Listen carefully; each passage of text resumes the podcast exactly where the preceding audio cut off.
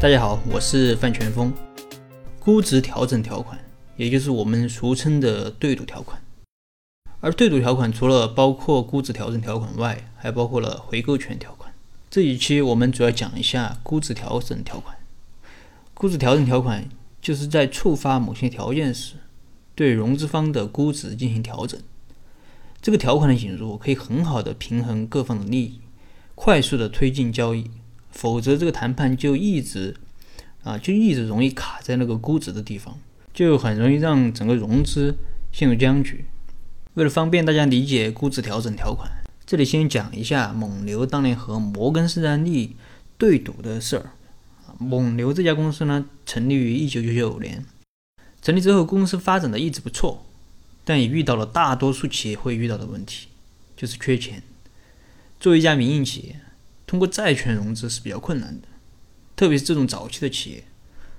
那么通过自身的利润来发展呢，又太慢了。就在这个时候，摩根士丹利等投资人找到了蒙牛，愿意给他投资。在这笔投资中，就出现了估值调整条款。具体的内容大概是：蒙牛未来几年的利润复合增长率达到了某个值，那么投资人就转让一部分股权给蒙牛；如果没有达到这个值，这蒙牛转让一部分股权给投资人。讲到这儿，有朋友可能会问：你不是讲的估值调整条款吗？不应该是调整估值吗？为什么这里是调整持股比例呢？这个表面上看是调整持股比例，但本质上就是调整估值。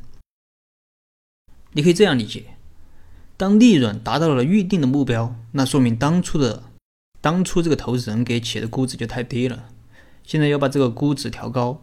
估值调高了，那么在投资人投资金额不变的情况下，投资人的持股比例是不是就要降低呢？那怎么样让投资人的持股比例降低呢？就是投资人转让一部分股权给创业者，当然这个转让的价格可能就是啊零元或者一元啊这个形式。反之，如果没有达到预定的目标，那说明当初给的估值就太高了，现在要降低估值。估值低了，那么投资人投资金额，投资人在投资金额不变的情况下，投资人的持股比例自然也就增加了。那怎么样让投资人的持股比例增加呢？就是创业者转让一部分股权给投资人。当然，实践中也不一定是给股权，也有给现金的，道理都是一样的。最终，蒙牛是完成了业绩要求啊，赢得了对赌。在此之后，对赌可以说在风险投资中是大行其道，特别是前几年经济上行，很多投资人、创业者对企业的未来有一个非常乐观的预期，所以前几年投资界应该说对赌非常多。但近几年啊，市场趋于理性，很多创业者可能对整个行业、对企业的未来啊，对未来的发展没有那么乐观了，所以很多融资方他不太愿意接受对赌，情愿估值低一点。其实估值调整条款表面上看是互有胜负，但实际上我认为大多数情况下投资人是只赚不赔的。为什么这样说？就像我上面讲的蒙牛的例子，蒙牛赢了对赌，那是不是投资人就输了呢？没有，因为即使投资人给蒙牛一部分股权，也就是投资人所持的股份数减小了，但公司总的估值上去了，每股的价值上去了，投资人所持的股份。的总的价值它也上去了，所以投资人他是不会亏的。就像在这个项目里面，摩根士丹利虽然表面上看似是赌输了，但实际上他还是实现了几倍的盈利，并且顺利的退出。如果说蒙牛当初输了，那是不是意味着投资人就赢了呢？其实也说不上赢，因为对赌啊，虽然叫对赌，但不是说一个人赢，另一个人就是输，而是要赢的话，大家都赢；输的话。创业者肯定是输，而投资人呢，他不一定会输，因为输的话，投资人可以拿到创业者给他的补偿，所以也不见得会输。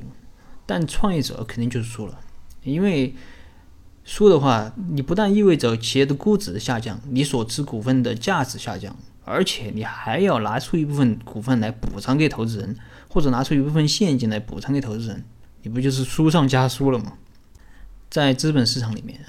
不乏有因为对赌失败而被扫地出门的案例，有的不但是被扫地出门，而且背上了巨额的债务，比如说小马奔腾的对赌案。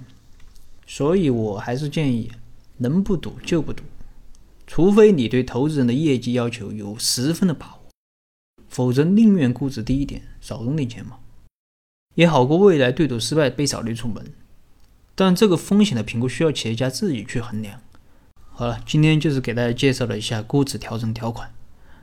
呃，下一期我会和大家分享这个估值调整条款怎样去设计。因为有些时候你不是你不想赌啊，你就不赌；有些时候你可能迫于无奈会接受这个对赌条款。那么如何去设计好对赌条款，就显得尤为重要了。好了，今天的分享就到这儿。如果你有什么疑问，你可以添加我的微信或者给我留言。我们再深入的沟通交流。